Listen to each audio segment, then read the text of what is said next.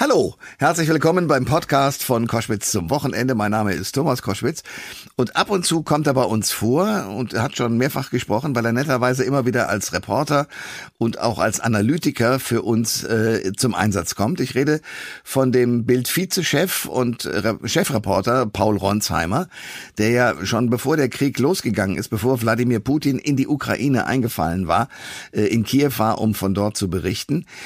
Er hat in der letzten Woche ein interessantes Gespräch führen können, ein Interview mit Ungarns Premier Viktor Orban.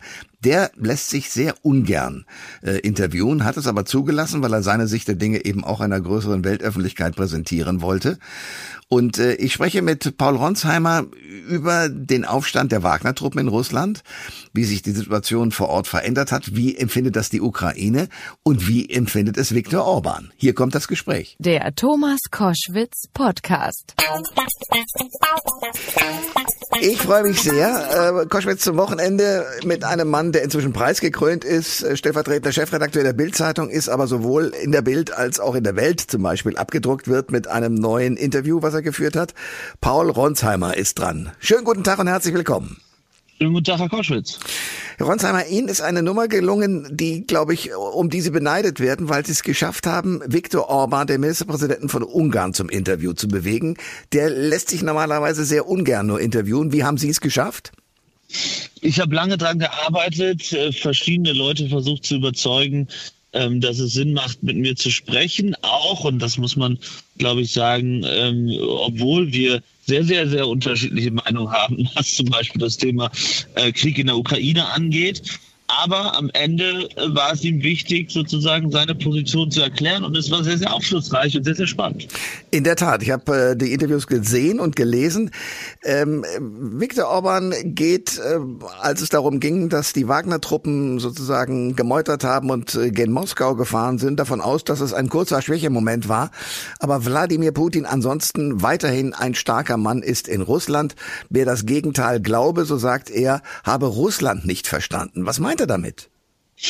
Er meint damit, äh, dass das System Putin sehr, sehr viel ähm, ja, äh, fester, besser funktioniert, als viele im Westen glauben, so argumentiert Orban.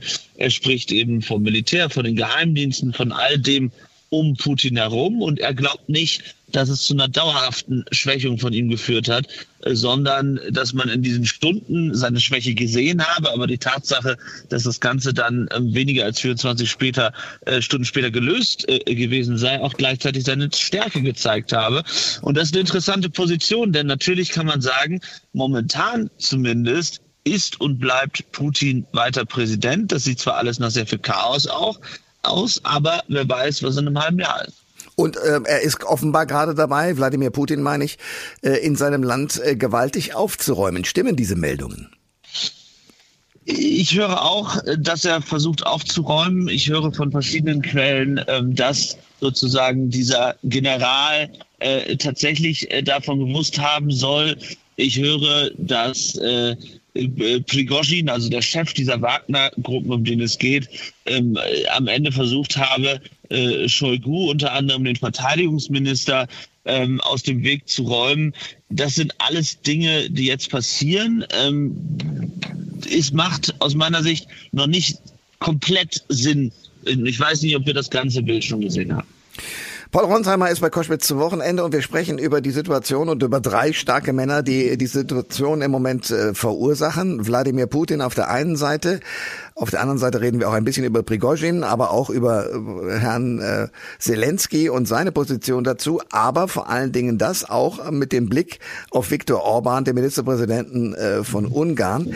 Dem haben Sie in dem Interview eine spannende Frage gestellt. Sie haben ihn nämlich erinnert daran, dass er ja 1989 äh, eine Rede gehalten hat, eine wichtige. Da wollte er, der Orban, äh, dass die russischen Truppen aus Ungarn verschwinden. Jetzt stellt er sich ja quasi äh, zumindest an die Seite Russlands und hält Putin für den starken Mann. Er selbst sagt zwar, ja, nee, ich versuche neutral zu sein, aber das ist ja trotzdem eine Veränderung seiner Position. Haben Sie eine Erklärung dazu, warum er sich so verändert hat, der Orban?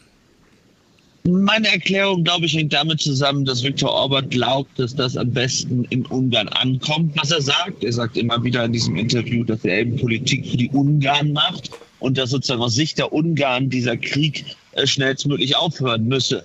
Und die zweite Position, die er vertritt, ist, er sagt, es ist völlig egal, äh, wie ich Russland finde, wie ich Wladimir Putin finde. Am Ende müsse man sich die Fakten anschauen und das bedeutet, dass Russland mehr Soldaten habe als die Ukraine und am Ende diesen Krieg äh, zumindest die Ukraine nicht gewinnen könne.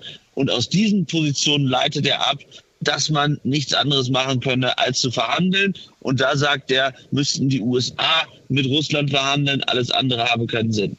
Er geht ja sogar so weit zu sagen, die Ukraine äh, ist kein souveränes Land mehr. Äh, hat er damit eigentlich recht? Weil äh, er hat ja die Position, die Amerikaner sind im Moment diejenigen, die die Waffen liefern, die Europäer auch. Ohne diese Lieferungen wäre die Ukraine schon längst fertig wenn er sagt, dass die Ukraine kein souveränes Land wäre, dann würde das ja bedeuten, dass